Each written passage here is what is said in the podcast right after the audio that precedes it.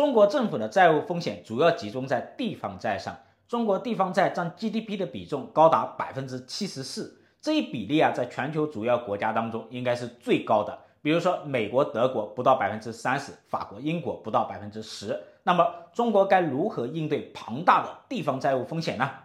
各位舍友好，欢迎来到清河直播间，我是清河，今天是第二十七期，我们一起来看一看地方债务问题。我们首先来看一看中国公共债务的水平以及它的结构啊。截止到去年年底，中国政府的整体的杠杆率呢，大约是在百分之十。这低于美国，美国是百分之一百四十五，也低于日本，日本是百分之二百六十，还低于意大利、加拿大、法国、英国。就跟发达国家相比呢，中国政府的整体的杠杆率似乎不算太高。但是呢，要考虑到我们还是一个转型国家，不是发达国家。更重要的是，中国政府的一个债务结构性问题，跟欧美国家呢，它有很大的区别。欧美国家主要是中央政府在借债，地方政府的债务比例很低。那中国是相反的，中央政府的债务比例很低，地方债务呢是大头。中国地方债务的负债率啊，在全球主要国家当中应该是最高的。所以中国政府的债务风险主要就集中在地方债上。那么中国地方政府的债务呢，一般包括这三类：一类是一般债，一类是专项债，另一类是隐性债。截止到去年年底啊，地方的一般债和专项债加起来大概是三十五万亿左右。隐性债呢，主要是城投债，它的规模更大，风险也更高。这里呢，我们重点关注的就是城投债。城投债呢，主要是地方政府啊，它利用国有融资平台，也就是城投平台借的债，包括公开发行的债券，还包括银行的贷款，还包括其他的非标债务。这些融资平台呢是国有的，很多债务呢是由地方政府担保和背书的，所以呢，城投债呢也算是地方政府的债务，算是隐性债务。截止到去年年底啊，全国是三千多家的城投平台，他们总体的借债规模大概在五十四万亿左右，超过一般债和专项债的一个总和。当然，城投债它具有相当的隐蔽性啊，还有不少啊，估计都没有统计在里面。所以有些机构预测啊，城投债的规模可能达到七十万亿。那么城投债它是如何大规模的膨胀呢？其实啊，城投在它攫取于二零零八年金融危机时期的四万亿救市计划，然后呢，又在二零一六年宏观经济政策扩张时期啊，大规模的膨胀。我们先来看二零零八年金融危机爆发之后呢，中国政府推出了四万亿的一个救市计划。那么钱从哪里来呢？当时中央政府安排了一点一八万亿的资金，另外二点八二万亿呢，主要来自地方政府出资。但是呢，当时地方政府的财政预算资金是不足的，只能通过借贷来融资。那么怎么来借钱呢？当时受旧的预算法的一个约束啊，地方政府既不能直接发债融资，也不能向银行贷款。那怎么办呢？二零零九年，央行就出台了一个政策来支持地方政府设立国有融资平台，也就是城投平台，利用城投平台的名义来发行债券，向银行贷款。那这个政策呢，就相当于绕开了旧的预算法来帮助地方政府快速的融资。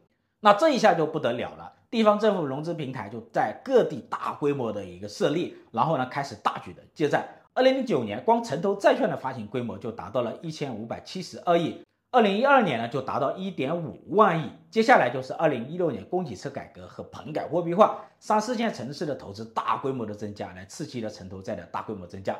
二零一六年，光城投债债券的规模就突破了两万亿，当年的净融资额接近了一点五万亿。二零二一年呢，就达到了一个巅峰，城投债券的发行规模就突破了五点五万亿。那上面这一些呢，还只是城投债的一个冰山一角，而更大的规模呢，是在冰山之下。这个是什么呢？就是银行的贷款、其他金融机构的贷款以及一些非标的债务。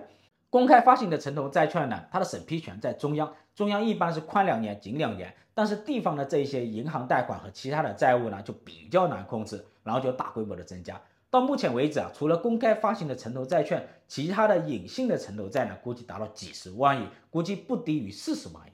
所以很多人在想啊，地方政府借这么多钱，他去干什么呢？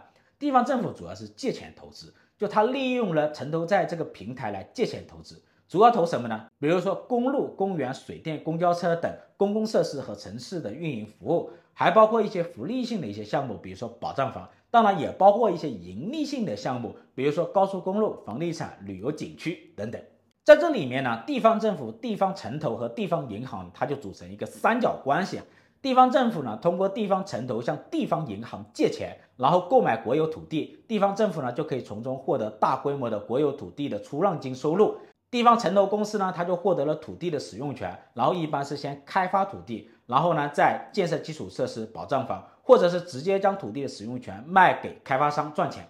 那地方政府在土地出让金的利益驱动下，以及其他利益的驱动下呢，同时呢，银行的利率呢又缺乏价格的一个刚性的约束，城投企业借债就越借越多，风险自然就越来越大。那么目前啊，城投债的风险有哪一些呢？大概有四大风险。第一大风险是债务率太高了，城投债的规模超过了一般债和专项债的总和，如果加上城投债，地方政府的广义的这个负债率就会大规模增加。比如说像天津。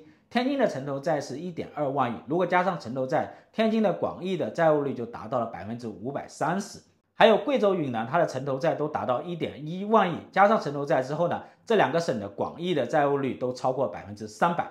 第二大风险就是偿还高峰期，这几年呢，城投债是偿还高峰期，每年都两三万亿，今年呢接近四万亿，达到历史的一个高点。第三大风险呢，就是投资回报率极低，城投企业的整体的投资回报率的中位数啊降到百分之一以下。投资回报率不如银行的一个存款。第四大风险呢，就是偿还能力脆弱。目前啊，城投平台呢，它缺净资产、缺流动性、缺现金，现金流跟债务的比啊，它降到了百分之零点零二，也就是说没有足够的现金来还钱。现在的城投企业没有足够的经营性收入，也没有足够的贷款来应对债务。城投企业呢，大规模的在借旧还新，也就是借钱来还旧债。问题是现在借钱也不好借啊！今年五月份城投债的净融资额是下降的，按这个趋势下啊，借新还旧的这种滚动也是比较难的。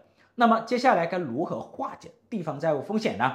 首先我们要看要不要救，如果要救，我们来看怎么救。可能啊有这么几种办法哈。第一种办法就是统一印钱，光靠地方政府去解决是解决不了的，财政呢也是无能为力，只能靠货币口来印钱。印钱呢，可能有两种办法，一种是降息，通过降息来稀释债务，地方呢利用低利率的债务来置换高利率的债务，来降低债务的一个负担。第二是央行会不会设立一个结构性的工具，专门给地方的债务呢提供流动性的一个支持。之前我就说过啊，接下来货币政策主要任务之一就是化解地方债务风险，庞大的地方债务呢将牵引货币政策呢在走向降息。第二个办法就是结构优化，用高信用的债务来置换风险债务。中央部门、省级政府以及计划单列市呢，能不能发行再融资债券来置换地方县市的一个风险债务，来降低地方县市的一个债券的一个比例以及它的风险？第三个办法就是银行展期，地方政府牵头，地方城投跟地方的银行进行协商展期，拉长债务周期，将本金啊压后，然后呢降低利率。但是这样的操作呢，一定要注意银行的风险。第四呢，就是开源节流。开源呢，就包括盘活地方的国有资产，将国有资产的经营权打包给银行来获得贷款。但是呢，不能大规模的启动股权财政，这样会导致大规模的国进民退。当然，最主要的开源还是怎么发展经济。另外呢，就是节流，节流也很重要啊，要精兵简政，降薪减资，减少行政类的公共支出，减少低效无效的基建投资。上面这四种办法呢，我未必完全支持，但是事已至此，木已成舟，化解债务难于上青天，可能是没有办法的办法。